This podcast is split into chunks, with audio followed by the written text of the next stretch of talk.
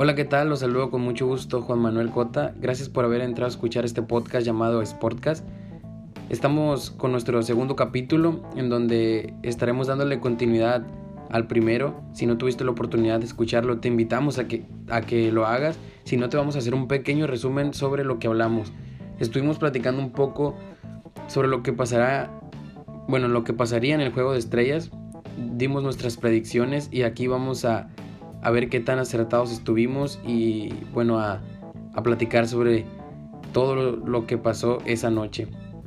Bueno, empecemos por los condimentos del platillo, esos condimentos que son los concursos de habilidades, el concurso de triples y el concurso de volcadas. Antes de llegar pues a lo que es el platillo especial, como ya lo mencioné, eh, el partido que sería entre el equipo de Lebron y el equipo de Kevin Durant. Recordemos que por primera vez en la historia todo esto se llevó, el primer se llevó a cabo en un solo día, a excepción del juego de las estrellas nacientes, el Rising Stars, el juego de los novatos. Ese fue un partido que no se llevó a cabo, pero el concurso de habilidades, el concurso de triples y el de volcadas sí estuvieron llevándose a cabo, sí, sí se realizaron y bueno, vamos a analizar un poco sobre lo que pasó en el concurso de habilidades. Vamos a empezar con el concurso de habilidades. Estuvimos platicando en el capítulo anterior que Chris Paul era nuestro favorito. Sin embargo, también estuvimos hablando de Domantas Sabonis y el jugador de los Indiana Pacers fue el jugador que se llevó este concurso. Venció a Nikola Vucevic, que pertenece a la plantilla del Orlando Magic. Venció, lo venció en la final. Sabonis tuvo una noche perfecta hablando de este concurso. ¿Por qué? Porque venció a Julius Randle en la primera ronda y en la segunda ronda venció a Luka Doncic. Vamos a hacer un paréntesis aquí, un Luka Doncic que platicamos también en el primer capítulo que podría ser un jugador eh, favorito para llevarse este, este premio de habilidades. Sin embargo, vimos a un Luka Doncic un poco más fresco, que se tomó este concurso más a la ligera. Y justamente hicimos énfasis en eso que había jugadores que este tipo de concursos lo hacían nada más para divertirse, no se presionaban tanto y no, no iban con la intención de, ganar, sino que de divertirse. Y eso fue lo que hizo Luka Doncic este domingo. Domantas Sabonis, recordemos que el año pasado perdió la final y este año, pues eh, un año después, logra llevarse este concurso. Vamos a hablar un poco sobre Chris Paul. Chris Paul fue derrotado también por el finalista Busevich. Pensábamos que Chris Paul, por ser un jugador que tiene un buen manejo de balón, que es un gran pasador, un gran asistidor, también hablaremos sobre las asistencias de Chris Paul, podría llevarse este, este premio. Sin embargo, en los últimos años, los jugadores grandes, jugadores que no son tan habilidosos al, al botar el balón, jugadores que no son tan habilidosos desde la línea de los tres puntos son los que se han llevado este premio y este año no fue la excepción. Los dos finalistas no son jugadores específicamente que agarren el balón y que comiencen a hacer el trabajo que hace un base. Entonces, Sabonis, como ya lo mencioné, el jugador de Lituania, fue el que se llevó este concurso derrotando a Vucevic. Y vamos a pasar al concurso de triples, el concurso para mí en lo personal más esperado y más llamativo de la noche. ¿Por qué? Por los nombres que había en él. Eran jugadores que tienen un alto porcentaje desde la línea de los tres puntos y jugadores que conocemos que hacen daño desde pues desde la larga distancia. Y creo que aquí no hubo sorpresa. El campeón fue Stephen Curry, que tuvo una primera ronda espectacular de 31 puntos, que supera a Devin Booker, fue hizo un récord y superó a Devin Booker, aunque Stephen Curry lo hizo con las pelotas verdes, estas pelotas verdes que se añadieron el año pasado en un nuevo formato que cada una vale 3 puntos. Tiene un grado alto de dificultad poder encestar estas pelotas, pero sabemos que para Curry no hay nada imposible. Entonces tuvo una espectacular ronda de 31 puntos. Hubo una sorpresa. Mike Conley, el jugador del Utah Jazz, quien entró como reserva. Es curioso, el año pasado también Devin Booker, que entró como reserva por, Demian Lillard, llegó a la final. Y este año Mike Conley, que entró como reserva por Devin Booker, también llegó a la final. Y perdió solamente por un punto. Fue un concurso de nervios en donde con la última pelota Curry tenía la oportunidad de ganar o de perder y aprovechó y le dio la vuelta a Mike Conley. Tal vez Stephen Curry estaba presionado. ¿Por qué? Porque cuando eres el mejor en algo tienes que demostrarlo porque lo eres. Entonces era el momento para que Curry demostrara que en verdad es el mejor desde la larga distancia y el mejor tirador de toda la NBA y consigue su segundo premio del concurso de triples. El primero lo consiguió en el 2015. Entonces el jugador de los Golden State Warriors se llevó este concurso. En la final estuvieron Jason Tatum, Mike Conley y el jugador de los, de los Warriors pasamos a hablar sobre el Slam Dunk Contest, que tal vez no era tan llamativo como lo había sido en otros años. Recordamos esas finales, bueno, no nos vamos a ir tan lejos aquí a lo corto entre Zach Lavine y Aaron Gordon, entre Aaron Gordon y Derrick Jones Jr., pero ha habido grandes nombres y, y clavadas espectaculares que han quedado para la historia. Entonces, a Fernie Simmons es un jugador de que fue elegido en el draft en el 2018. Obi Toppin y Cassius Stanley son jugadores de primer año, entonces no son jugadores tan conocidos.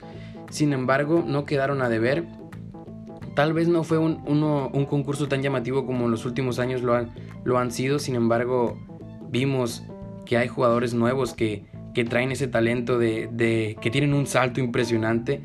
Vemos a Obi Toppin con una creatividad muy grande también. Y creo que son jugadores que, que a futuro seguirán estando en ese, en ese concurso y también dejarán su huella, dejarán su marca como otros los han hecho. El campeón fue a Fernie Simmons, la final fue entre el jugador de los Knicks, Obi Toppin, y el jugador de los Blazers, a Fernie Simmons, y fue este último quien terminó llevándose la victoria. Y pasemos con el, para cerrar con broche de oro, pues el juego estelar entre el Team LeBron y el Team Durant que se lo llevó el partido se lo llevó el equipo de LeBron 170 a 150.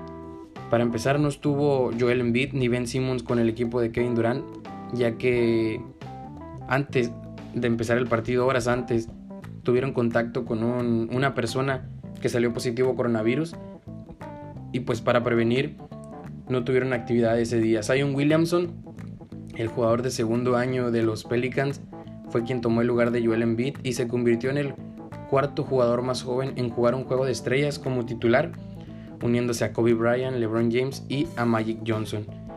Y otra, otra de las cosas que nos dejó este juego de estrellas es ver a Stephen Curry y a LeBron James vestir el mismo uniforme, compartir el mismo equipo para todo amante del deporte y para todo amante del básquetbol. Eh, pues es impresionante ver cómo dos de los mejores basquetbolistas comparten equipo.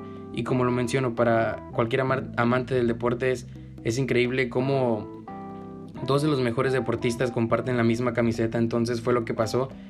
Y bueno, en las redes sociales han quedado postales que bueno, quedarán para la historia entre Curry y LeBron.